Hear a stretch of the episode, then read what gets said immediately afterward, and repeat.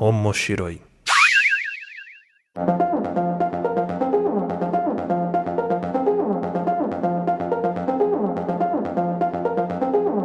Olá a todos, sejam bem-vindos ao Omoshiroi. Eu sou o Luiz Hunziker, estou aqui com a ilustríssima presença de Ricardo Cruz. E aí, minha gente, muito prazer estar aqui com vocês. Nesse podcast onde nós discutimos os assuntos relacionados a animes, mangás e tudo que envolve o universo otaku da cultura pop japonesa. Lembrando que o Omoshiroi é um podcast que pertence à família de podcasts do Papo de Louco. Para saber mais sobre esse e outros programas, acessa lá o papodelouco.com ou segue a gente no Twitter que é Papo de Louco Underline ou no Instagram, Papo de Louco Underline Podcast. E no episódio de hoje, aproveitando a presença do Ricardo aqui, a gente vai falar um pouco mais sobre a vida, projetos e tudo mais que envolve essa carreira de sucesso do Ricardo Cruz. Que medo. Né? Vamos lá. I realize the screaming pain, hearing loud in my brain, but I'm going Então,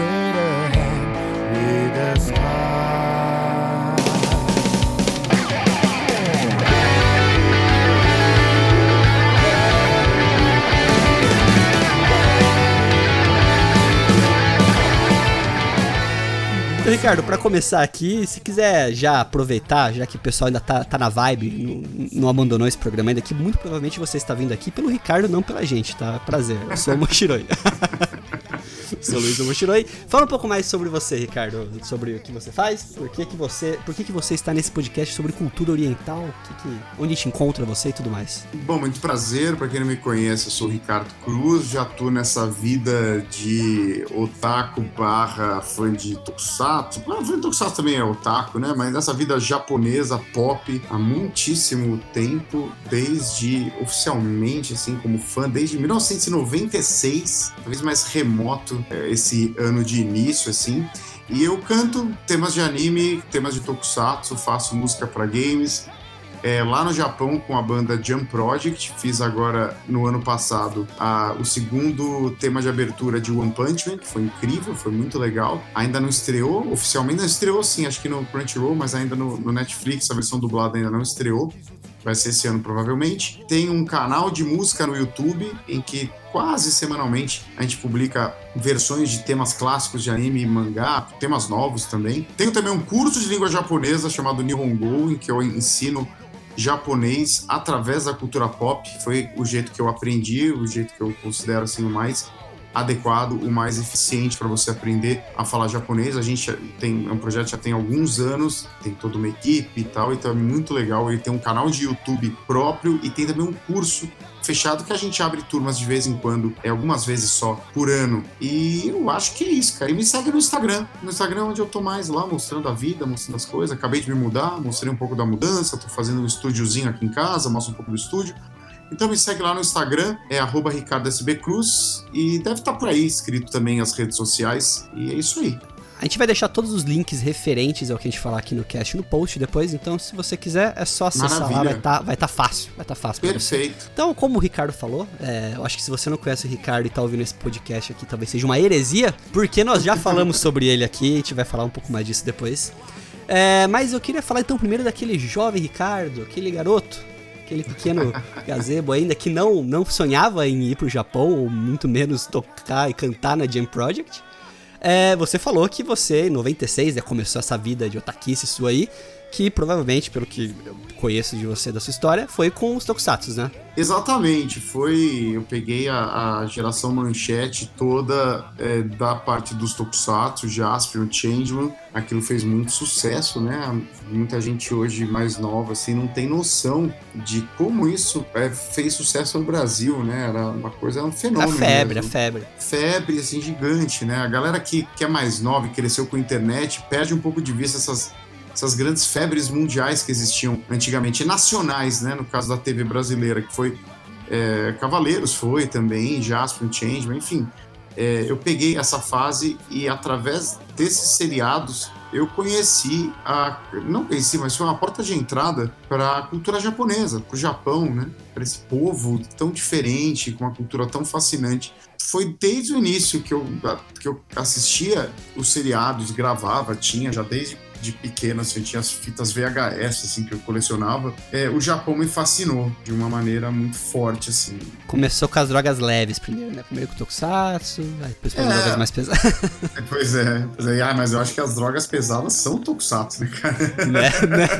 Aqueles monstros malucos. Hoje eu tô me tatuando todo com esses monstros, de tanto que foi um impacto tão pesado que foram essas drogas no meu Faz um passado. Gyodai nas costas enorme. Nossa senhora, vixe, tô, tô fazendo os monstros do Lion Man no meu braço, pra você ter noção. Dádiva dos ninjas? É, total, total. Os monstros Man são incríveis. E, e, e é, foi a porta de entrada não só para a cultura japonesa, mas para a língua japonesa também, porque é, apareciam os textos com os nomes dos monstros, os nomes dos personagens, é como legenda, né?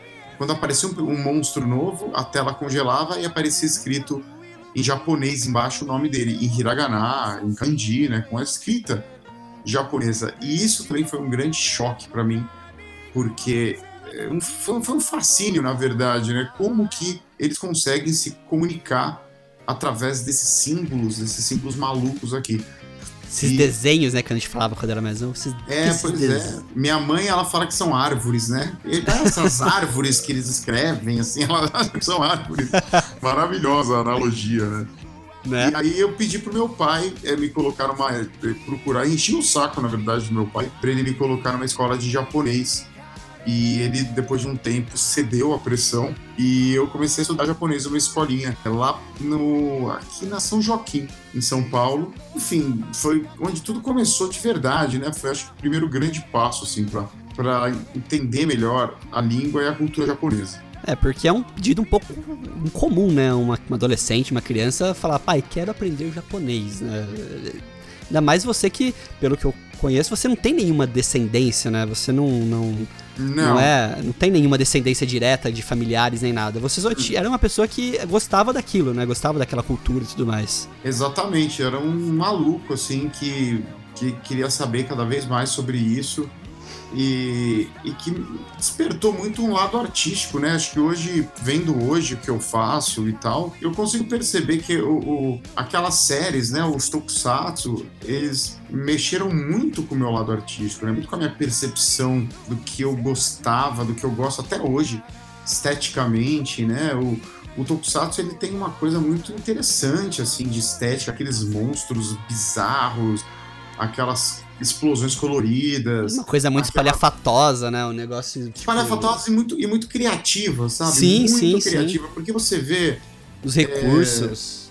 é, era diferente dos, do- dos monstros americanos, por exemplo, né? Na mesma época eu assistia He-Man, assistia Thundercats, assistia a Caverna do Dragão, mas nada falava tanto comigo quanto o- esses seriados japoneses. E eu acho que, pensando hoje, isso é graças à estética mesmo, sabe? A- ao formato de histórias, claro, né? As histórias têm começo, meio e fim, né? Você assiste Jaspion, você assiste Changeman, Flashman, Jiraiya, tem o último episódio, a série vai até o final, né? Diferente do He-Man, do, do próprio Caverna do Dragão, do Thundercats. Aquele episódio era uma história e outra história e outra história e não tinha uma continuidade, né? Esse é um aspecto, né, que eu acho que me fez gostar muito de Tokusatsu. O outro é a estética, que eu já falei, né? O, tudo de estética eu achava muito incrível, inclusive a estética sonora, né? As músicas, tanto as cantadas quanto as músicas instrumentais que tocavam durante todo o episódio. É, incrível. Até hoje eu escuto, assim, e pra mim. Isso é, é- é- muitas das trilhas sonoras clássicas de Tokusatsu dos anos 70, anos 80, elas não deixam em nada a dever a, assim, as grandes músicas do planeta Terra, assim, sabe? Ao jazz, ao, ao funk Sim. americano, sabe? Porque te- tem influência de tudo isso e tem uma criatividade estupenda, assim, sabe? É, eu consumo isso até hoje, assim, eu deixo tocando e fico fazendo coisas, assim, eu acho que é tão respeitável quanto qualquer outro tipo de música, embora fique, acabe, infelizmente, ficando preso dentro, elas ficam presas dentro de um gênero musical pouco acessado pelas pessoas, né? E de alguns preconceitos também, né? Às vezes É, até. acaba tendo porque é um né, seriado para criança, com monstros e heróis, então você acaba não. A, a primeira reação é não levar nada muito a sério. Mas o Japão tem essa característica, né? Eles conseguem, embora você esteja fazendo sim um- uma série para crianças, eles conseguem fazer isso com uma seriedade e respeitando o espectador de uma maneira que é incrível. Isso se reflete na qualidade das músicas também. E hoje, trabalhando como músico no Japão, fazendo trilhas para né, séries, desenhos, você vê isso na pele, né? Você vê o quão exigente é essa indústria até hoje. Não é porque é para criança, não é porque, sabe, porque pode ser qualquer coisa. Pelo contrário. Tanto que é o que eu falei antes, eles produziram obras musicais que, na minha opinião, não ficam devendo em nada a qualquer artista da mesma época de qualquer lugar do mundo, né? A qualidade é uma qualidade excelente musical, independente do gênero. E um terceiro aspecto que eu acho que me aproximou muito do, dessa produção japonesa é justamente eles não tratarem o espectador é, como idiota e nem como alguém que você precisa dar lições de moral, né? Aquela coisa terrível que tinha no He-Man, que é né? engraçada, né? De no final, olhe, menininho, não, não fale com estranhos, respeite seus pais, coma verduras, sabe? Essa coisa bem bem que é bem ocidental, né? Essa coisa né? de alguém dar o comando para você fazer coisas. Não tinha isso, era entretenimento mesmo, sabe? As pessoas morriam, elas perdiam. Sofriam. Sofriam. No caso dos Cavaleiros, o Shiryu se cega na frente da, da, da audiência, né, cara? É. Então... O, Shiryu que é, o Shiryu que é bem sem vergonha, porque ele fala que a armadura dele é indestrutível, mas na primeira luta ele já arranca ela fora e já luta pelado, então... É, pois é, né? Pois é, não, não, e não são muito coerentes, mas enfim, né? Não, não, mas é brincadeira porque assim, é, é, a gente, eles não ficavam presos, por exemplo... Em que momento você ver, ia ver, por exemplo, no He-Man, ele lutando sem a espada dele? É. É, nunca. Porque você tinha aquela, aquele conceito que a espada é poder, o poder é espada. No Cavaleiros e outras obras, não. Você. Às vezes o poder vem que nem. Sendo bem raso, bem da amizade, o poder vem da força de vontade, o poder vem de outros lugares, às vezes, que não precisa você sim, ter que ir lá ensinar. Sim, e, não, exatamente, é bem isso, assim, sabe? O, reflete um pouco até a filosofia, né, oriental, totalmente, assim, na verdade, de que você não precisa dar a, o, o, recado, o ensinamento para a criança que está assistindo aquilo, isso não precisa ser verbalizado numa frasezinha chata e que você tende a ficar com raiva, né? Essas coisas de autoridade te mandando fazer as coisas. Não, eles mostravam através de uma jornada alguns valores muito é, importantes, né? Como, sei lá, o Goku em Dragon Ball, ele morre, sabe? Ele morre, ele perde pra caramba. Todos os heróis eles perdem, eles sofrem derrotas, eles caem para depois levantar. Eles percebem que muitas vezes eles não estão prontos para encarar alguma coisa na vida e você precisa de mais tempo, você precisa de mais estudo, você precisa dar um passo para trás, você precisa superar às vezes o seu ego, você precisa superar às vezes alguma fraqueza, e eles mostram isso através da jornada de um personagem. Isso é muito mais legal, sabe? Uma jornada de um personagem que tem um visual legal, que tá lutando com uma música incrível, que tá lutando contra monstros que são super malucos, sabe? Isso é muito mais interessante do que, sei lá, você ser um professor, né, professoralmente mandar as pessoas fazerem, as crianças fazerem isso ou aquilo, sabe? Então isso tudo, pô, é, gerou um impacto gigantesco, assim, na minha cabeça. E quando eu cheguei na adolescência, assim, na pré-adolescência, na verdade, 13 anos, já tava vendo Cavaleiros, né? Eu peguei Cavaleiros desde o iníciozinho ali, aquela exibição da manchete. manchete, bem no começo, com aquela primeira música, sabe? Os Guardiões do Universo, sabe? Aquela primeira. E... Parecia um Sandy Júnior da banda, né? a música, né? É, uma, é um, meio que um coral, uma marcha, né? é. né? E é, ali nessa pré-adolescência eu comecei a ficar meio obcecado assim pro Japão, comecei a ficar bem, começou a, a vir à tona uma fagulha que se que fez eu me tornar um fã mesmo, assim, sabe, de querer saber a fundo, de querer colecionar, de querer conhecer o Japão. Isso é, veio à tona muito com, com assim, de, pouco depois que eu comecei a ver Cavaleiros do Zodíaco, 94 para 95. E fica uma dica, só que a gente tava falando de tudo isso aqui, nessas lições de morais, era pra fazer um episódio só disso aqui. É, É. falando sobre, sobre esses aspectos né, da- das, das produções japonesas. Sim. É, se você tem Amazon Prime, é, vários tokusatsu estão disponíveis lá. Eu acho que todos da Sato Company estão disponíveis no Amazon Prime. Ah, é verdade. Acho que lá tá o Jaspion, o Changeman, Changeman. e o Flashman. Lá, talvez Eu- Jiraiya eu vi- também tá. Eu acho que o Jirai eu vi também, eu vi Flashman. Enfim, dá uma fuçada lá que Dá uma fuçada coisa. que você acha. Sim. E da questão da mensagem, eu lembrei agora de uma que ficou marcada na minha cabeça que eu lembrei agora. Spectreman. Ah, que tinha sim. o Dr. Gore. No final, o Dr. Gore, ele vira e fala: Dr. Gore, você pode ajudar as pessoas, você pode salvar o mundo. Ele fala: Não, o mal, é, o bem é facilmente esquecido, o mal nunca é esquecido. É, E eu pensava, tipo, ah, ele quer ser mal pra sempre. Não, é porque se ele fizer uma coisa boa, nunca vou esquecer o que ele fez de mal na vida dele, entendeu? é, é. Tipo, Sim. Não precisa você chegar ao Dr. Gore do final e falar assim, amiguinhos, ele parece o He-Man de macaco, né? e falar, ó, amiguinhos, aqui a mensagem é que se você fizer coisa ruim, as pessoas não podem não esquecer do que você fez. né? Não, tá é. lá implícito. É muito bom, cara. E tem uma Muito frase que ele fala em algum ponto que ele fala assim: é, tá, acho que é nesse último episódio que ele fala assim: não se ensinam truques novos a um macaco, Macaco velho. velho, É exatamente. muito bom, né? Com aquela dublagem do seu Madruga, pelo amor de Deus. A dublagem do Spectrum é muito boa, cara, porque os caras eles, eles mexiam no texto, eles colocavam aquela coisa que o SBT tinha, sabe, nessa época de pôr nome Aquela de- malandragem ali, de- que É, nem do e- Yu Hakusho, né? E por isso, por nome de personalidades brasileiras, assim, sabe? É melhor que o programa do Silvio Spectrum Man. O, o caras falavam, é muito bom, cara. Spectrum Man é muito bom.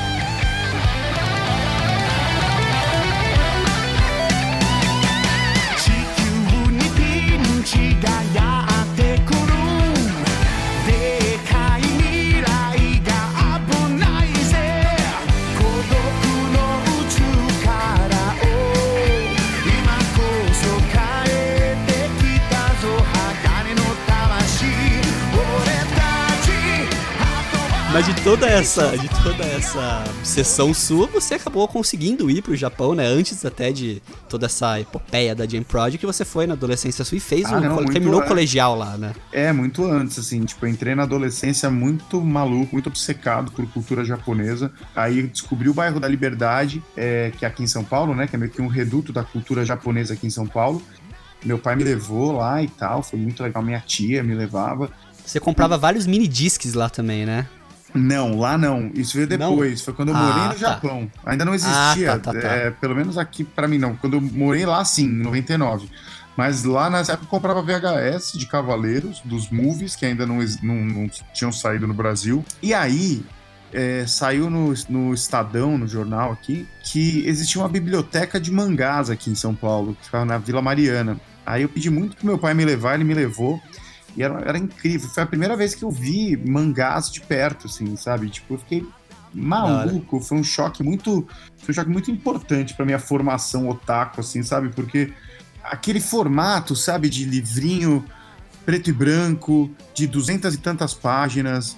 É, isso era inédito pra mim, sabe? Eu, tava, eu, só, eu só conhecia a revistinha da Turma da Mônica, fininha, toda colorida. Quando eu vi a coleção de Cavaleiros inteira lá na biblioteca e tal, e, e- nossa, eu passava dias lá. Coitado do meu pai, né? Que ele tinha que passar dias comigo, porque era muito pequeno pra ficar sozinho lá. E, vo- e você falou da Turma da Mônica, mas tinha uma coisa também que acontecia nessa época, que era assim, essas revistinhas, Turma da Mônica, até Marvel nessa época, geralmente eram várias histórias dentro da mesma revista e tudo mais, e você chega no mangá que é aquilo lá, são volumes, né? Você tem que ler o primeiro, o segundo, o terceiro, o quarto, o quinto, o sexto, o sétimo. é, exatamente. É uma- é a mesma sensação de você ver o anime, só que você lê, né? É. E isso não existia, cara. Isso não, na minha cabeça, isso não existia.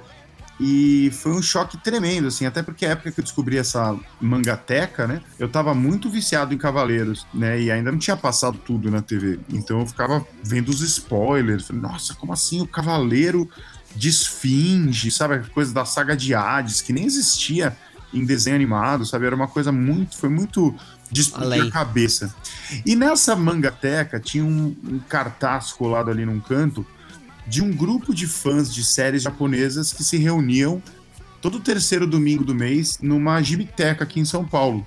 O grupo chamava Neo Animation. Aí, obviamente, pedi para papai me levar, né, na- quando tivesse essa exibição E ele me Papai, que era um anjo, né? Que Um anjo, cara, muito, muito. E, e meu pai é meio nerd também, ele, ele gosta de. entendi esse lado seu. Né, gosta, gosta de séries antigas, Bonanza. Até, depois, mais pra frente, ele até conheceu lá na Gibiteca alguns colecionadores, até comprou fita com o povo lá.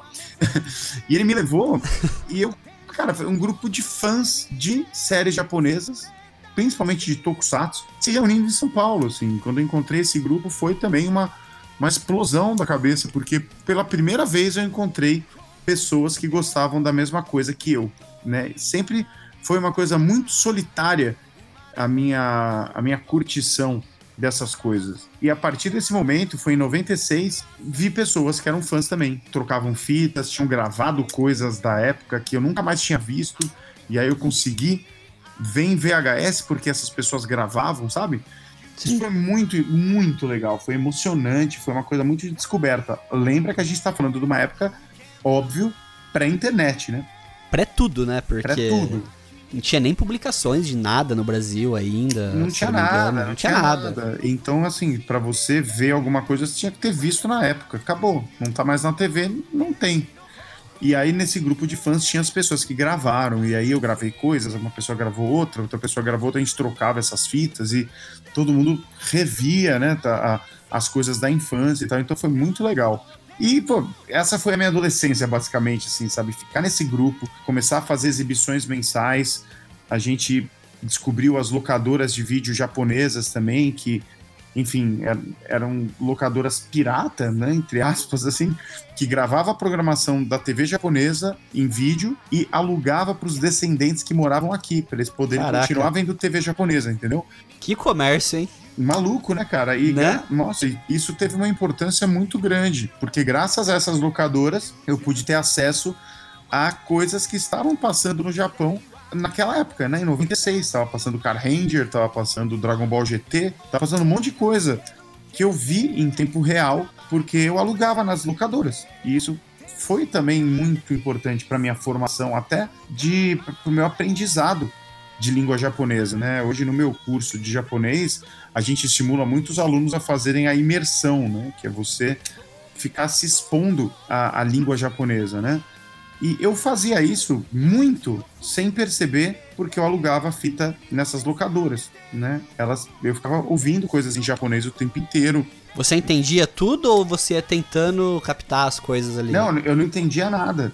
Eu ia Ah, sim. tentando captar as coisas, mas através de, de- desse processo de ficar escutando, eu ia destravando a minha audição para o japonês, eu ia pescando palavras que se repetiam, eu ia com o dicionário catalogando algumas palavras e tal. Enfim, ia aprendendo, vivendo o idioma, utilizando o idioma, né, que é o grande segredo. E foi e tudo isso culminou com o ano de 1999, que foi quando eu fui para o Japão fazer um intercâmbio de um ano pelo Rotary Club. Fiz o terceiro colegial lá, toda uma jornada lá. Sabe? Fui para a cidade de Utsunomiya, que fica na província de Tochigi. Inclusive, a gente vai fazer a Tokutour, né? Esse ano, levando fãs de Tokusatsu para o Japão. E a gente vai, eu vou revisitar pela primeira vez, eu vou para Tochigi, para Utsunomiya, porque lá tá cheio de locação onde filmaram as séries, né? E é o lugar onde eu morei. E fiquei um ano lá, passei por quatro famílias japonesas, fiquei três meses na casa de cada família e fiz o terceiro ano lá. Ia de bicicleta pra escola, sabe? Foi, nossa, cara, foi um Padrão ano- anime lá, né? Pa- Nossa. Aquele padrãozão. Foi total, padrão da anime e aprendi muito da cultura japonesa lá, sobre a, a comida japonesa, sobre o idioma japonês, obviamente, né? Eu, eu morava com famílias japonesas, então tinha que usar a língua japonesa, né? No começo falava mal, no começo não sabia direito e a- através do uso eu fui sofisticando o jeito que eu falava, o jeito que eu me comunicava e fui chegando à fluência. Foi um ano mágico na minha vida por todo esse contato direto com o Japão e com contato e pelo contato direto também com a música japonesa de fato, porque foi lá, né, nessa estadia em 99 que eu vi pela primeira vez é, shows ao vivo de temas de anime e de tokusatsu, o que depois ia mudar minha vida, né? Quem diria que você trabalharia faria isso depois no futuro, né? Nossa, quem diria mesmo. nunca imaginei, nunca imaginei assim. E lá o contato também com os karaokês também ajudou você a tentar desenvolver um pouco mais essa sua essa sua alcunha aí de cantor, artística e tudo mais, né? É, muito, muito, porque lá o, o karaokê ele tá em toda a esquina, né? O karaokê é uma indústria assim, e aí a coisa que mais os a molecada faz, faz depois da escola é ir no karaokê, né? Se junta e vai. E sim, sim, lá no, no karaokê japonês eu descobri que eles tinham as músicas clássicas de anime, de tokusatsu, e eu ficava cantando. Né? Eu, ninguém entendia nada, né? Porque, imagina, eu, eu com uma molecada de 17 anos, japonesa, do terceiro colegial, num karaokê, todo mundo cantando as músicas que estavam tocando na rádio e tal. De repente, um brasileiro começa a cantar Jaspion, sabe? Que é uma série que passou em 85 lá no Japão e aqueles japoneses de 99 nem sabiam o que era aquilo. E não, mas eu gosto. Era uma coisa meio incompreensível para os meus colegas de classe. Era tipo um hipster, né? é, total, um hipster nerd, né? Numa época que ainda o ser nerd não era uma coisa tão respeitada Le quanto é, é hoje. Né? Legal, né? né? Hoje em dia virou, virou, virou maneiro ser nerd, é, né? No sim, passado. Total. Era... Na época não era, era só esquisito mesmo. Mas esse foi o estopim para eu. Eles me elogiavam, nós falavam, você tem uma voz legal, você tem uma voz boa. Mas eu nunca levei isso muito a sério, né? Só anos depois que a coisa aconteceu.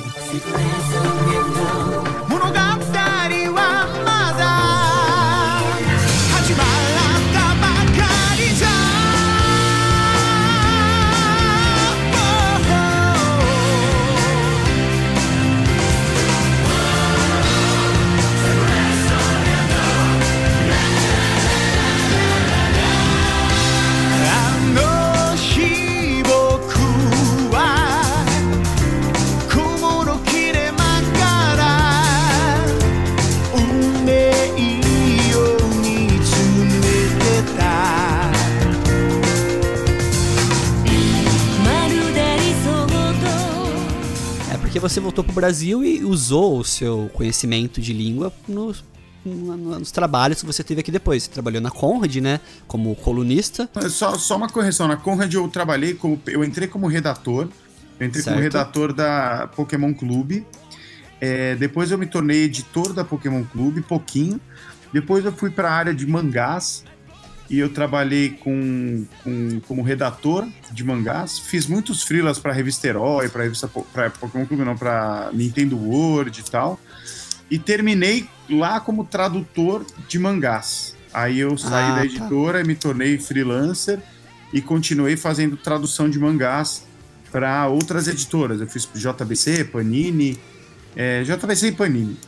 E, sim, sim. E, e que é, é o que tinha na época também, né? Não tinha muito é, pra onde correr sim, também. Sim, sim. E pra própria Conrad algumas coisas, né? Isso. E daí você, você participou da organização do primeiríssimo Anime Friends, que sim. foi o momento que vocês pegaram e resolveram ligar lá no Japão e convidar os cantores, o Hironobu Kageyama, os cantores para vir para cá. Como foi isso daí? Pois é, cara, foi uma coisa muito surreal, né? Isso aconteceu a partir de 2002, né? Eu conheci o, algumas pessoas, né? Conheci gente que ia, depois ia se tornar a equipe do primeiro Anime Friends. E a gente queria um diferencial para esse evento, né? A gente queria trazer alguém do Japão, né? Porque já existiam outros eventos aqui, né? Tinha Mangacon da Abrademe, foi o primeiro evento que eu fui na vida, 96, 97, 98, teve várias edições.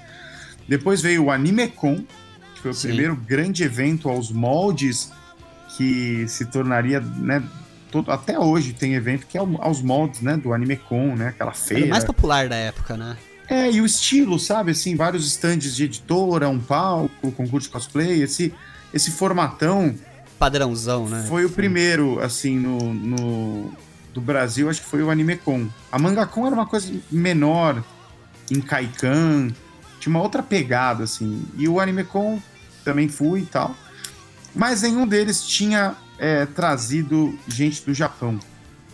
E eu, como morei em 99 lá, e fui assistir é, os shows desses cantores ao vivo, com banda, em um, um, puta show legal, com as músicas, todas as músicas clássicas, eu, eu, eu pensei comigo mesmo assim, meu, se eu me emocionei aqui assistindo esses caras, todo, toda uma geração lá no Brasil também vai se emocionar.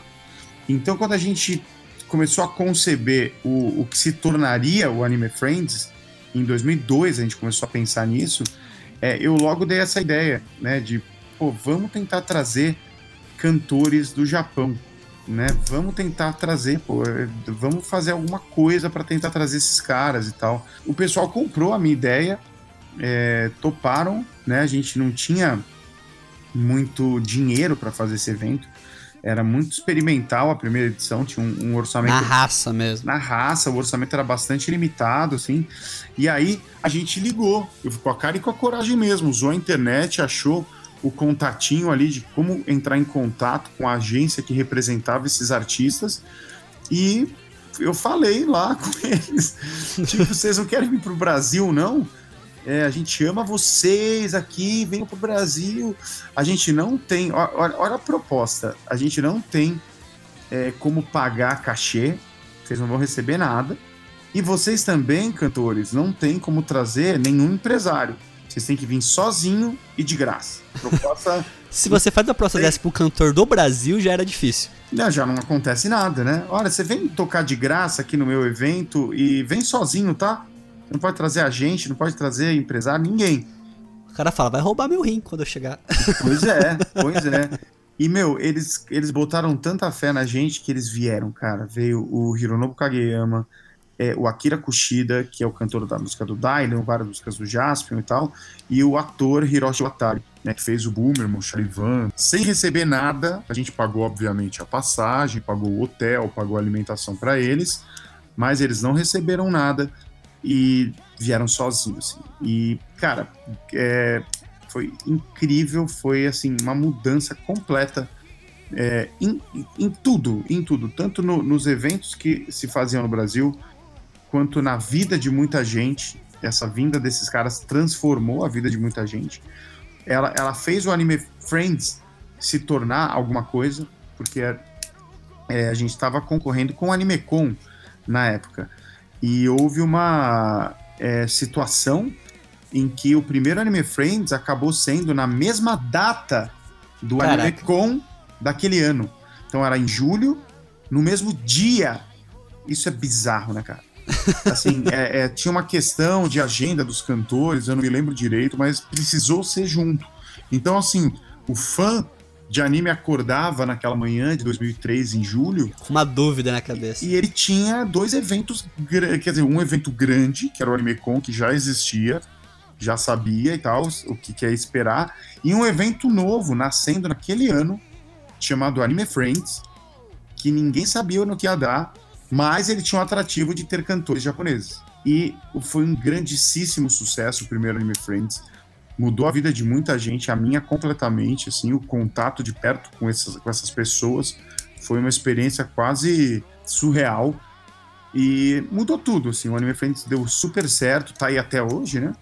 Começou a se trazer outros artistas, viu? Gente, muita gente percebeu que não era impossível trazer artistas do Japão, né? Antes disso era, era, era tido como impossível isso, né? Ah, era aquele complexo que a gente tem de vira-lata, né? De, Exato. Os caras não vão querer, não, não vou nem é tentar porque eles vão passar vergonha. Eles não querem, eles não vêm, não, vieram e vieram de graça, né? Então, assim, é, a, a, o, o, inusitado de ser no Brasil também é, foi um fator que ajudou muito eles quererem vir, né, para cá.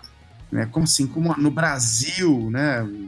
Eu imagino que o carinho que eles receberam aqui também já deve ter, tipo, mostrado que a decisão foi certa deles, né? Porque. Ah, sim, completamente. Quando, né? Quando que alguém daqui do Brasil vai conseguir ver um cantor, um artista desse, né? A gente não tinha como pagar cachê, mas a gente levou eles para comer churrascaria, hospedamos eles num bom hotel, fizemos passeios turísticos em São Paulo aqui com eles, fomos ao estádio do Morumbi, Fomos, um deles quis ir até o túmulo do Ayrton Senna, a gente levou ele até o túmulo do Senna.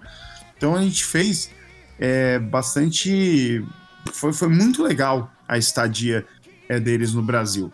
É, e assim, eu como fã, né, tava ali com o cantor dos, dos Changeman, do Maskman, do meu lado. É, foi um, um, foi uma coisa muito absurda, assim, sabe? Que reforçou ainda mais que era aquilo que eu queria fazer da vida.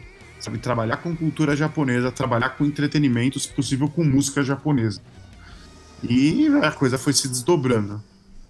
É, porque é aquele famoso, né? Quem diria, quem diria que eu estaria é, trazendo esses cantores pro Brasil? Quem diria que eu iria pro Japão? E quem diria que eles me ouviriam cantando e gostariam da minha música? Foi mais ou menos isso que aconteceu, né? cara, até hoje é uma sucessão de quem diria, né, cara? Né? Porque é muito, é, tem muito momento disso na minha vida, sabe? Cara, quem diria que tal coisa? Quem diria que tal coisa? Você vai. A cada conquista. É, é, é, são situações que se formam que você nunca imaginou que elas fossem possíveis, que elas seriam possíveis na sua vida. Se você voltasse dela... no tempo e tentasse fazer elas se repetir, você não conseguiria, provavelmente. Não, se eu voltasse no tempo e pensasse, ah, vai acontecer isso com você no futuro, tipo, ah, imagina, você tá louco, sabe? Ah, olha, Ricardo, eu, aquele jovem Ricardinho assistindo Cavaleiros na manchete, se aparecesse alguém e falasse, olha, você em 2019, você, da sua cabeça vai nascer uma melodia e essa melodia vai ser o tema de abertura de um super desenho japonês lá no Japão, para os japoneses assistirem antes de começar cada episódio. Eu ia falar, ah, para, tá para, de, para de me zoar e tal. E foi exatamente o que aconteceu. Então, tipo, nada é impossível nessa vida, assim. Cada dia que passa eu acredito mais nisso, assim. E no caso do Jan, é, o embrião aconteceu no ano seguinte desse primeiro Anime Friends, em 2004 é, na edição seguinte do Anime Friends, né, a gente chamou de novo o Hironobu Kageyama e ele trouxe a Masami Okui e ele trouxe o Masaki Endo, que são dois membros do Jump Project, já na época já existia, e também veio o Eizo Sakamoto, que é um roqueirão lá do Anime Metal, que também foi do Jump Project. E nesse ano eu tive a, a sorte da Masami Okui estar tá gripada. É, Quem diria, a né? sorte, a gripe da maçã meu cu e me deu uma carreira, cara. Olha como são as coisas, né? Porque essa japonesa tava gripada e ela não pôde cantar no ensaio. E aí eu falei, pô, deixa que eu canto as músicas dela, né? Porque a banda precisa tocar as músicas dela. A banda precisa ensaiar também. Então, como eles iam tocar de qualquer maneira, em vez de ficar só a banda tocando, eu pego o microfone e canto, conheço as músicas dela e já estava ensaiando com a banda antes dos cantores chegarem ao Brasil pro evento. E aí, lógico que eu tava afim de que eles me vissem cantar, né? É, era óbvio que esse era o plano. E aí cantei, eles gostaram muito da minha voz, acharam que eu tinha potencial, e eles falaram para mim depois do ensaio: Poxa, é, manda uma demo lá pra gente, lá pro Japão, pra gente ouvir você cantando grava gravado e tal, que vai tá, tá rolando um concurso para novo membro do Jump Project e tal. E eu falei, é para já, para ontem, claro que eu vou gravar esse negócio. E gravei, fui lá, fiz uma demozinha caseira, gravei umas músicas deles lá, mandei nesse concurso de novo membro do Jump Project. Concurso lá no Japão. Lá no Japão, para fãs japoneses participarem e, e etc. E não é que eu ganhei, cara, esse concurso. eu mandei lá minha versão, acharam muito legal, acharam, gostaram da minha voz e gostaram também da minha história, assim, sabe? Pô, que legal ter um fã da cultura pop japonesa como membro da banda, representando assim essa esse impacto internacional que a cultura japonesa tem através dos animes e tokusatsu. E aí em 2005, finalmente eu entrei pro Jump Project. Foi muito incrível. Foi outro momento de quem diria, quem diria que eu né? estou aqui, né? E você, como você falou, a, a, a última composição que você fez foi da abertura, da segunda abertura do One Punch, que Sim. tá tocando, tá tocando lá, é, já, já foi lançada, Sim. né? E, já. E como, como é que é você, um cara brasileiro, falar assim, hum, quer saber? Eu acho que vou compor uma música aqui, quem sabe ela não, não, não vira abertura de um anime. Quem, como que isso acontece? Tipo, é, é, o que passa na sua cabeça sabendo disso? Que a sua música, a sua composição, ela tá é, é sendo tema de um desenho, tema de um anime, daquilo que você consumia lá com 13, 14, 15 anos de idade. É, assim, é, é, ainda hoje é surreal, né? Eu entrei pro Jan em 2015, então são quantos anos? 14 anos até 2019, né? 15, sim, 2000, sim. 2005, na verdade, eu entrei. 2015, 10 anos, 16, 17, 18, 19, 14 anos. Então já, já é um tempão de carreira. Uma assim, vida, assim, muita, né? É, muita coisa já aconteceu com o Jan. eu já compus várias músicas para a banda. É, a primeira vez lá atrás, há muitos anos, quando a minha primeira música foi aprovada para ser gravada com o Jan, foi uma coisa inacreditável. Foi a Sempre assim. Sonhando, a primeira música sua ou não? Não, a Sempre não. Sonhando eu colaborei com letra. A primeira música mesmo, deixa eu pensar. A primeira música é, foi uma composição que eu fiz junto com o Hironobu Kageyama para eu acho, tá? Pode ser que tenha alguma coisinha antes, mas acho que não. Para a segunda abertura de Garo, sabe? Uhum. Um tokusatsu. E aí ele usou, eu fiz um pedaço da música, ele fez outro pedaço e a gente lançou junto. Então a primeira composição de música em si foi com Hironobu Kageyama, foi Garo, em 2000 e sei lá quanto, 2008, por aí, 2009. E aí, dez anos depois, eu fiz o One Punch Man. E durante todos esses anos, né, eu fiz bastante coisa também. É sempre uma felicidade, sabe? Porque, pô, você cria uma música, uma melodia que tá na sua cabeça e você, de repente, o que tá na sua cabeça tá sendo cantado pelos seus ídolos, né? Pelo Hironobu Kageyama, pelo Masaki Endo. Então isso é, é muita loucura, muita... Sabe, uma coisa que eu nunca imaginaria. Outra coisa que eu nunca imaginaria. Agora, quando o One Punch Man foi aprovado, né? Porque além de ser tudo isso, né? Além de ser uma música que eles vão cantar, é uma música que vai se tornar a abertura de um anime com repercussão mundial, né? Então Sim. a coisa toma uma proporção muito grande, né? É, toda vez, só para você entender como funciona, toda vez que a gente vai, que é decidido que o Jump Project vai fazer o tema de alguma coisa, a gravadora nos passa por e-mail é, uma instrução né, de como que é esse anime, como que é esse jogo, como que é esse tokusatsu, e passam algumas imagens, passam alguma, um, um resumo da história, e a gente tem é, a gente tem que criar a partir disso, tem que criar em cima disso. Tem um prazo tal para os cinco cantores comigo, seis, né, para os seis artistas que cantam, é, criarem opções que possam se tornar o tema daquele, daquela produção. Então a primeira contribuição é uma demo, é uma ideia, uma demo simples, às vezes violão e é voz. É tipo um brainstorm vezes... musical. Isso, exato, exatamente isso. Um brainstorm musical. A gente coloca uma bateriazinha qualquer, bota uns acordezinhos de qualquer instrumento, tudo digital mesmo, não tem problema, só para você exemplificar a ideia. E aí, quando me pediram a música do One Punch Man, é, falaram, ah, tem até o dia tal para mandar e tal. Eu fiquei tão animado, assim, que eu fui tomar banho. e lá no banho, quando as ideias vêm, assim, sabe, a água caindo na cabeça, assim, elas tampam os ouvidos às vezes, e eu fico só no meu mundinho e foi lá que eu comecei a cantarolar. Deixei o celular gravando, assim, no gravadorzinho do celular em cima da privada, fui tomando banho e comecei a cantarolar o que se tornaria a música do One Punch. Eu comecei até as primeiras ideias, né? Comecei a fazer aquelas melodias, sabe? E aí veio a ideia de ser, ah, o refrão podia ser alguma coisa meio. Hero, e isso tudo sendo registrado, né? Não tem letra, não tem nada, é só melodia. Todo o processo para chegar na. É, umas coisas bem disformes, né? Eu ficava bem, sabe, no falsetinho. Ah, isso é bom, isso é bom. Ah, é que nem a gente canta quando a gente não sabe a letra aqui, entendeu? Exato, exato.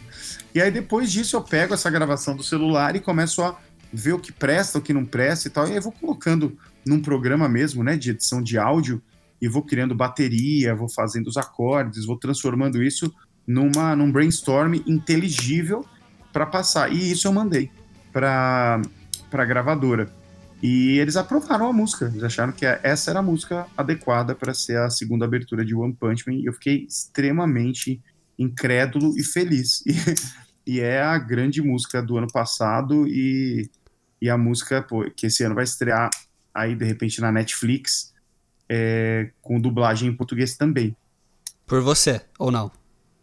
Não Cara, sabe ainda? A fez, não, a gente fez uma versão é, oficial com o Danger Sun. Eu, o Rodrigo ah, Rossi sim, sim. e a Larissa Tassi. Que saiu agora no box de 20 anos do Jan lá no Japão. Tem essa versão em português, chama Apóstolo do Silêncio. E aí eu não sei se dá para usar essa música ou se vão fazer uma versão ou se deixa a versão em japonês mesmo. Eu acho que eu sou até a favor de deixar a música em japonês para enfim, para ter uma obra, né? A né? obra do Jam Project, assim, todo mundo assistindo, acho que é bem legal.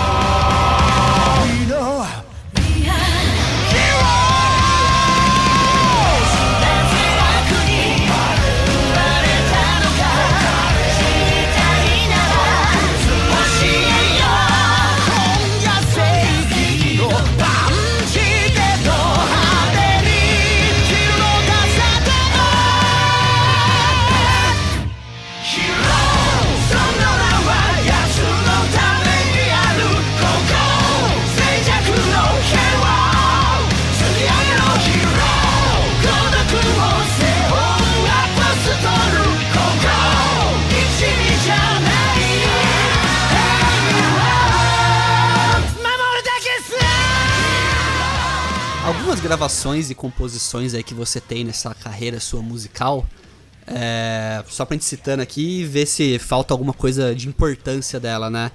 É, a sua primeira música gravada com a Jam foi a Nepushipu Cybuster, é essa mesmo? Isso, foi. Depois, foi. isso, você também compôs a Sempre Sonhando, né?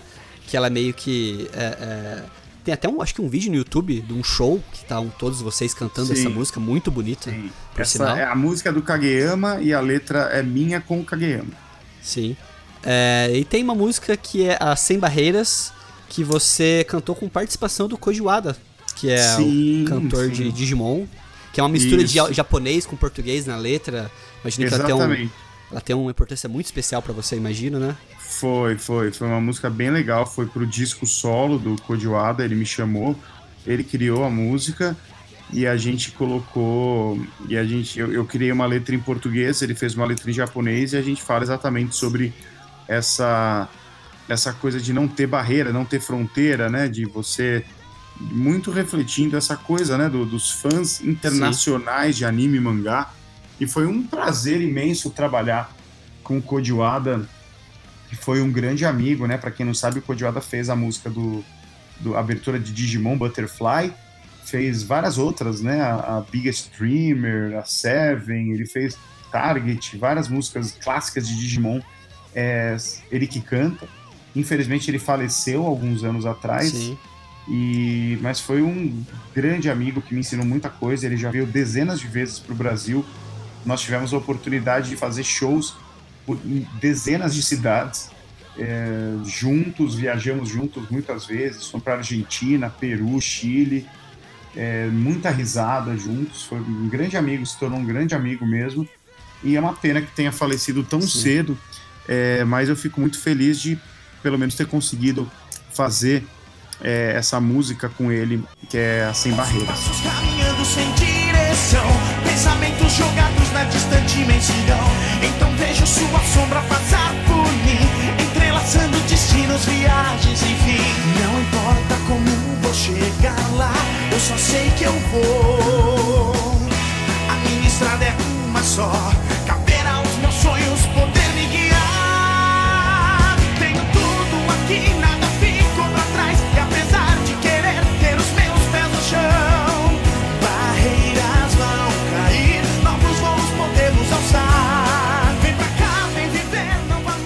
nossa homenagem aqui pro Wada, que Sim. realmente é uma música muito bonita. E também tem uma outra que eu acho muito interessante que você fez com a Jam, que é a Herói. Que a música é Sim. toda cantada em português, inclusive pelos membros eh, japoneses da Jam. Sim. Você sim, teve que sim. convencer eles ou eles aceitaram de. Não, eu, eu sugeri da gente fazer porque a Herói é uma música que fala sobre. É uma música bem bonita, bem bonita mesmo, que fala sobre é, o- as coisas que os heróis da nossa infância nos ensinaram, os valores que eles nos ensinaram e aquela empolgação inocente, pura que a gente tinha quando a gente assistia essas séries quando era pequeno. E é uma música que fala sobre infância e fala sobre valores. Então acho que ela é universal, ela pode estar em várias línguas, assim, sabe? E, e tem que estar em várias línguas, sabe? Passando essa mensagem. E eu quis fazer a versão em português, eles toparam logo de cara. A gente gravou, foi bem legal o processo de, de- de gravação deles, assim, foi um por um lá gravando em português, é, cantando as palavras. Deu trabalho? Deu trabalho, sim. o Kageyama uma hora falou assim: Meu Deus, essa língua não, não parece nem uma língua humana. Sabe? Porque ele, o- a Não língua conseguia japonesa- falar o L. Cara, a língua japonesa, a língua japonesa é muito simples foneticamente. né? É arigato, sumimasen, konnichiwa. É tudo muito aberto, silábico. Eles não têm sons como ão, lhe, nha, nhu, nhê, L. Então tudo isso é complicado para eles, né? Eles não têm mesmo, assim. A cabeça deles não entende essas coisas. Então deu trabalho, sim, mas foi muito legal também. Foi muito, uma experiência muito foda dirigir eles no estúdio. E a música é incrível. É, é, eu acho que tem no Spotify. Você Sim. procurar lá Herói Jam Project ou Hero Jam Project, versão português, vocês já acham lá. Aliás, o Jam Project tá no Spotify, então dá pra, dá pra ouvir por lá também. Vamos dar as mãos e mais uma vez. Luta pra frente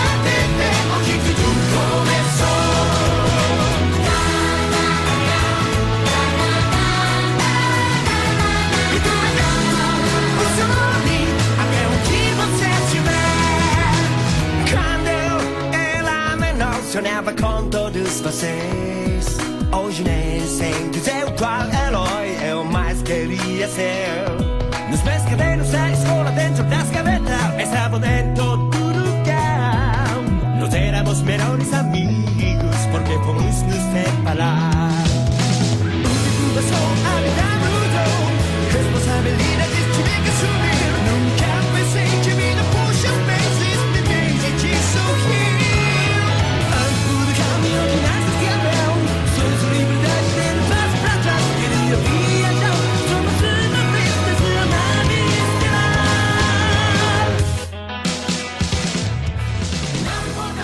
Ricardo Cruz também está no Spotify, que eu sei, que eu sigo. Exatamente. Eu tenho, não tem muita coisa, mas É com tô lá carinho. também.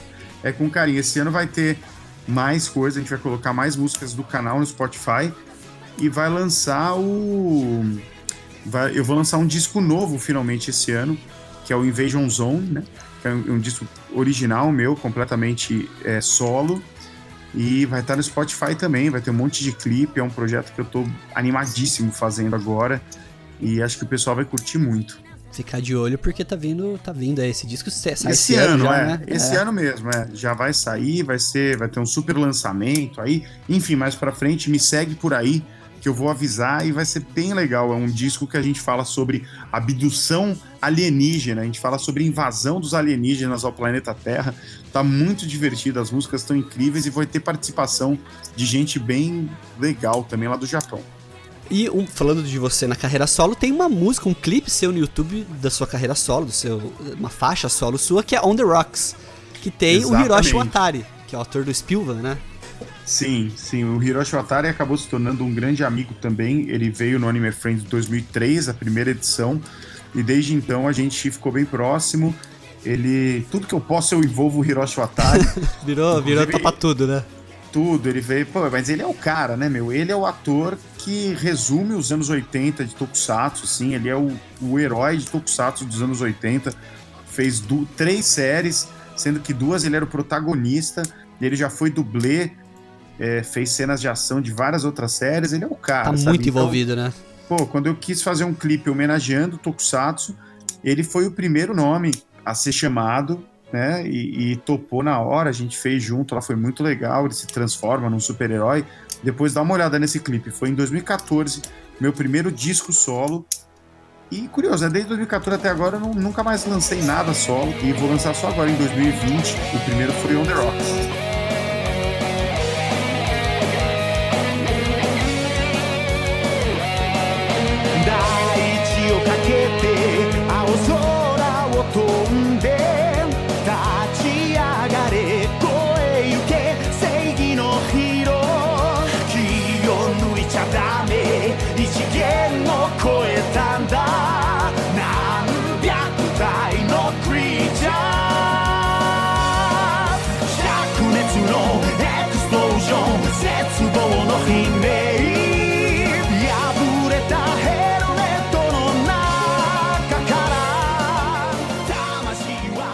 A expectativa, mas assim, o Ricardo não lançou nada solo, mas não estava parado também, né? Você não ficou em casa assistindo anime Tokusatsu o tempo todo. Não só. Não, só, não só.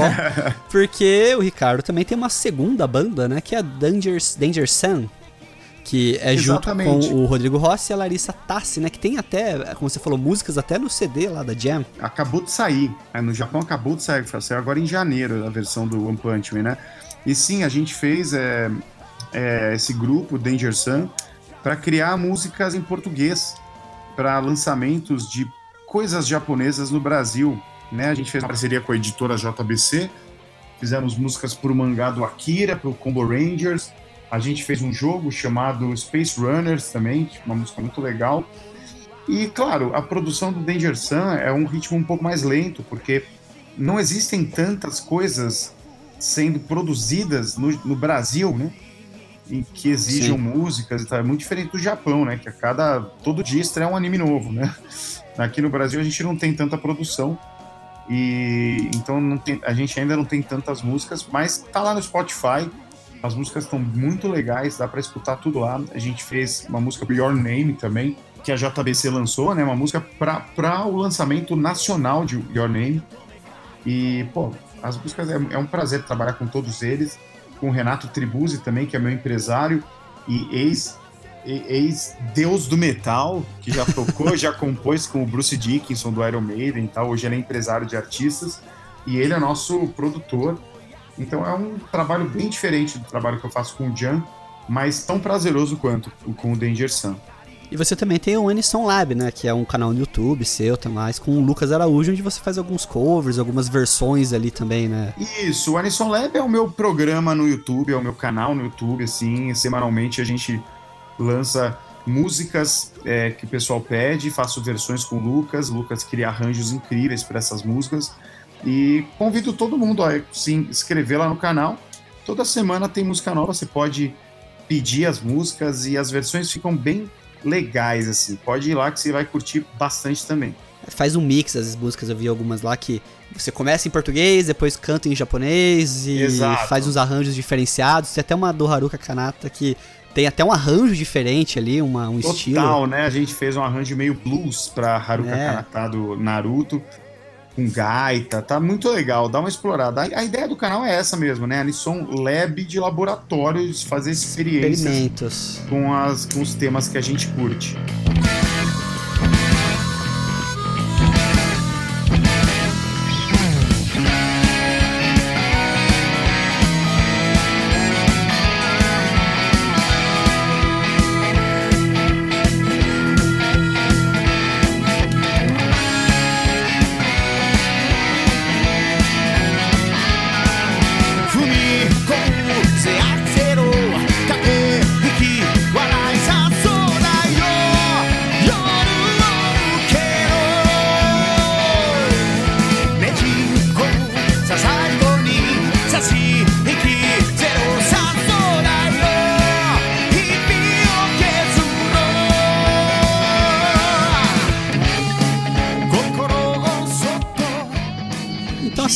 Falou de tudo isso, da carreira do Ricardo e o que hoje o Ricardo Cruz faz. Eu, eu tenho alguns pontos aqui que eu queria só levantar com você. Um deles é o que você já até comentou, o Toku Tour, né? Isso é uma loucura aí que eu, que eu resolvi empreender esse ano, a pedido de muita gente, na verdade, a- inclusive o meu próprio. O, o- o seguinte- clipe de On The Rocks tem uma relação com essa- esses pedidos todos que, que Ah, surgiram? indiretamente sim, porque agora, quando eu fui ano passado gravar o One Punch Man no Japão, eu aproveitei para encontrar o Hiroshi Watari, sempre faço isso, e a gente foi junto pra pedreira da Toei, a meu pedido, obviamente. Eu liguei para ele e falei, pô, você não quer me levar na pedreira da Toei, não? Ele falou, você quer ir? Te levo. Tá. Eu, ima- eu imagino, sabe aquele do- narrador do, do pica-pau? Pedreira da Toei. Tipo, Sim, pedreira da Toei. e ele falou: vamos, vamos sim. Daí a gente foi lá. E aí eu registrei toda essa viagem num, num vídeo em três partes que eu publiquei lá no canal. Pode ir lá assistir, que tá bem legal. Chama Em Busca da Pedreira Sagrada. Eu e o Hiroshi Watari vamos indo em direção à pedreira. E aí, durante o caminho, a gente conversava, ficou conversando sobre como que era a rotina de filmagens dele, época que ele era- fazia o, o Charivan, o Spilvan, o Jaspion, como que, que, que ele lembra. Ele ficou contando causos, né? Até a gente chegar na pedreira. E ele deu a ideia de falar, porque a gente podia chamar uns fãs aqui pro Japão, né? Alugar um ônibus e levar o pessoal para fazer um turismo de locações de Tokusatsu. E eu achei essa ideia incrível demais, achei essa ideia foda pra cacete. Falei, caramba, temos que fazer isso. E aí, assim, a, a vida correu, fazendo um monte de outras coisas e tal. É, não, não coloquei isso em prática logo de cara. Mas no final do passado me deu um clique. Eu falei, poxa, quer saber, em 2020 é, tá na hora de fazer, dar certo esse lance de fazer uma viagem com os fãs brasileiros pro Japão, chamar o próprio Atari, ele vai guiar os fãs japoneses pelas locações em que ele filmou nos anos 80. Olha ele foi seu incrível. guia na viagem, né? Então, Ele foi meu guia na viagem, agora ele vai ser, ele vai ser meu guia de novo em outras viagens que eu Né? não fui ainda, né? Muito, assim, 80% da Tokutour é inédito pra mim também, caraca. né? A gente vai pra Pedreira da Toei, a gente vai pra umas cavernas que foram filmadas muitas séries, a gente vai pra uma outra pedreira que fica em Totig, que é onde eu estudei, onde eu morei no Japão. A gente vai pra museus, a gente vai pra pontes, a gente vai pra praias rochosas, onde foram conflitos, foram filmados lá. Então vai ser uma, uma viagem dos sonhos mesmo, que ainda está disponível. Pode colocar os links aí embaixo, o pessoal que estiver Sim. interessado. É, tá, tá rolando. A gente tem pouquinhas vagas, tá? Espero que até lá ainda esteja disponível, tenha uma chancezinha de não ter mais vagas, porque a gente já tá com bastante gente, falta pouco. E é isso, cara, é viagem dos sonhos Né? de pra muita qualquer gente otaku, né? que a gente quer fazer todos os anos é, e até expandir viagens de- mais relacionadas a animes, viagens temáticas, sei lá, só One Piece, só Dragon Ball. A gente está pensando em muitos projetos é, que eu acho que vão, vão dar certo. Algo nunca feito, eu acho, né? Eu não lembro de algum, algum tipo de Nunca, projeto nunca. desse tipo. Nunca. A gente vai, vai ser uma coisa muito inédita e que a gente espera oferecer todos os anos aí pro pessoal. E o Toku Tour tá saindo, vai sair do Brasil dia 16 de novembro, retorna dia 28 de novembro, então eu vou deixar os links aqui. Se você tiver sorte, se você não comeu bobeira, não comeu bronha, talvez você consiga uma vaga aí, quem sabe, né? Exatamente. A gente está recebendo ah, pessoas candidatas assim a fazer parte desse grupo até o final de fevereiro, a, a princípio. Ok? E ah, você falou também do seu disco solo, né? Que é o Invasion Zone, que vai ser lançado esse Exato. ano. Já tem single alguma coisa desse sentido? Eu vi que você Ainda cantou. não. algum- eu acho que você cantou alguma coisa de, das, de música desse CD em algum show seu lá. dos- Exato. No, no último show que a gente fez ano passado, a gente fez uma versão ao vivo da Invasion Zone, mas uma versão é mais pro show mesmo. A música, ela tá bem diferente já. E a gente tá trabalhando nela agora para tentar lançar o quanto antes o primeiro single no Spotify e o primeiro clipe aí até o meio do ano. Por enquanto a gente não tem nada, mas acredito que a partir de abril é, a gente tenha já as músicas e comece esse trabalho é, da Invasion Zone, que vai ser bem legal.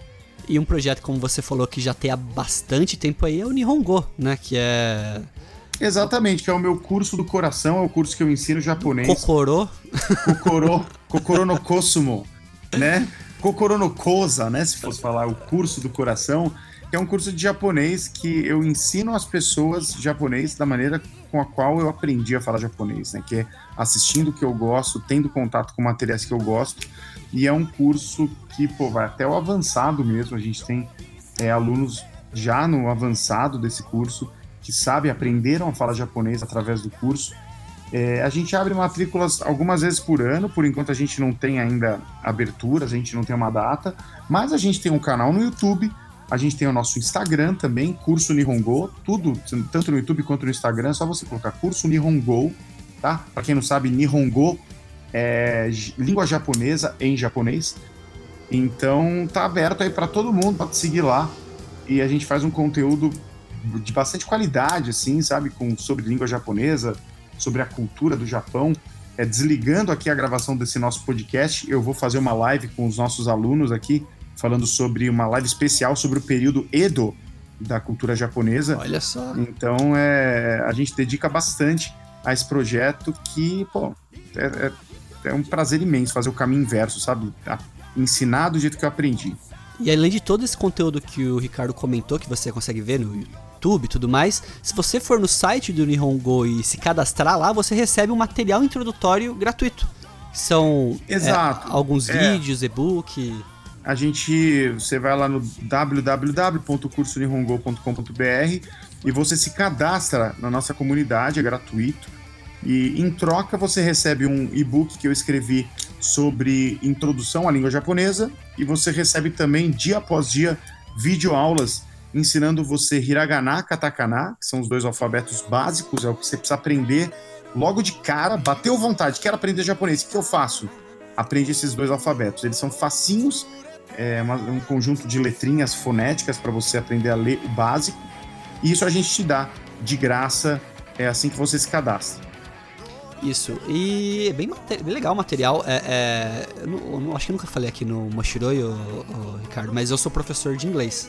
Olha só, Eu dou aula de inglês. E uma coisa que eu sempre falo para os meus alunos é: procure input, procure material na língua que você quer aprender para você se familiarizar. Se você falar, ah, eu quero aprender inglês, mas assiste filme dublado, não dá certo. É. Se você quer aprender japonês e não quer consumir material, que nem o Ricardo falou, que o curso é voltado para você aprender com a cultura pop, com os materiais que tem, né, é, de língua Sim. japonesa. E é isso que vai fazer você se acostumar com a língua. Total, total. No nosso curso fechado tem uma frente toda em que, além da frente didática, né, que eu ensino partículas, verbos, coisas que eu preciso ensinar, né, tem uma outra frente que só existe no nosso curso, que são videoaulas em que eu pego materiais nativos e fico frase a frase com o aluno, entendeu? Então eu pego, sei lá, por exemplo, o mangá do Dragon Ball, a gente vai lendo o primeiro capítulo e tal, frase a frase. Então eu vou ensinando pro aluno é, na prática como que é o japonês, sabe? Olha, isso aqui o Goku tá falando, isso aqui é, é fruto da oralidade, isso aqui é uma gíria que ele tá usando. Ele tá, ele tá deturpando a linguagem porque ele quer dar um impacto. Isso aqui é um verbo na voz passiva. E olha que legal como ele usa aqui, sabe? Então você vai. E a lição de casa é você reler o mangá sem a minha ajuda, né? Então funciona mesmo, cara. É um negócio que você se mantém estimulado o tempo todo. Isso, então é bem bacana o curso. E pra fechar aqui o programa, já estamos estourando nossa hora aqui, já, já, já vai estourar nosso limite aqui. É, eu queria fazer uma pergunta pra você, Ricardo. Indiscreto, você não tem que responder, você não precisa responder, na verdade. Mas a gente tá, soube já, né, que teve a notícia que a Sato vai fazer um filme do Jaspion que vai ser produzido aqui no Brasil. Sim. Ricardo Cruz estará, tem envolvimento, pode ter envolvimento nesse projeto? Eu serei o Jaspion. Não, Mentira, Opa! mentira. Cara, provavelmente sim. Eu tenho uma proximidade grande com o pessoal da Sato Company. é, conheço o Sato há muito tempo. Ele foi meu primeiro chefe na vida, sabia? Quando eu voltei do Caraca. intercâmbio do Japão, eu trabalhei na, na CNT como redator de um programa que, que era do Sato, que passava Tokusatsu e tal. E, então eu conheci ele há muito tempo, já falei com ele muito sobre o filme. é, conheço o pessoal lá da Toei Company também. É, e sim, o filme ainda está numa fase muito embrionária, muito estacionado, ainda não começou nada a ser feito, mas é, estou em contato e já conversamos bastante sobre muita coisa que é possível fazer em relação à trilha sonora e outras cositas más. Excelente. Mas então, pessoal, fica aí pra você que não conheceu o Ricardo Cruz, duvido. É, pra você que já conhece, fica esse registro desse Moshiroi, que é um podcast aqui pra gente poder falar um pouco mais, né? Eu falei já no começo do programa lá que a gente já tinha citado você aqui, ô Ricardo, porque a gente fez. A gente tem alguns Omoshirois que a gente chama de Omoshiroi musical. Que a gente Ah. pega a carreira de um cantor e vai falando, ah, o cara fez isso, isso, isso, e vai tocando as músicas dele, o que marcou da carreira. Mas eu nunca fiz isso com a pessoa aqui comigo, né? Então, Olha é, é o primeiro Omoshiroi musical com a bênção do, da, da pessoa. E no do Hironobu Kageyama a gente fala sobre você, sobre essa sua participação no, no, no Jam Project e tudo mais. Que E legal. ter você aqui é um grande prazer, tá aberto as portas do Omoshiroi aqui.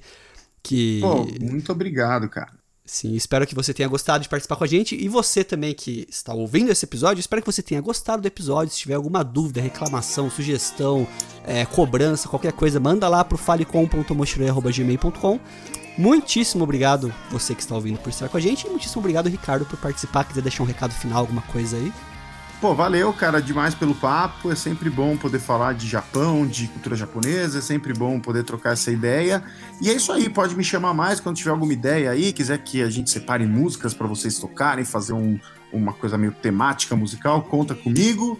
E o pessoal me segue lá no Instagram, que lá é onde eu concentro todos os avisos que eu falo com a galera assim mais intensamente sobre tudo que está acontecendo e eu garanto que eu falo de muita coisa que todo mundo que está ouvindo aí é, gosta também. Então me segue lá, arroba Ricardo SB Cruz. Valeu, cara. Domo arigato. Valeu, pessoal. Obrigado e até a próxima. 無限大な夢の心何もない世の中じゃそうさ愛しい思いも負けそうになるけど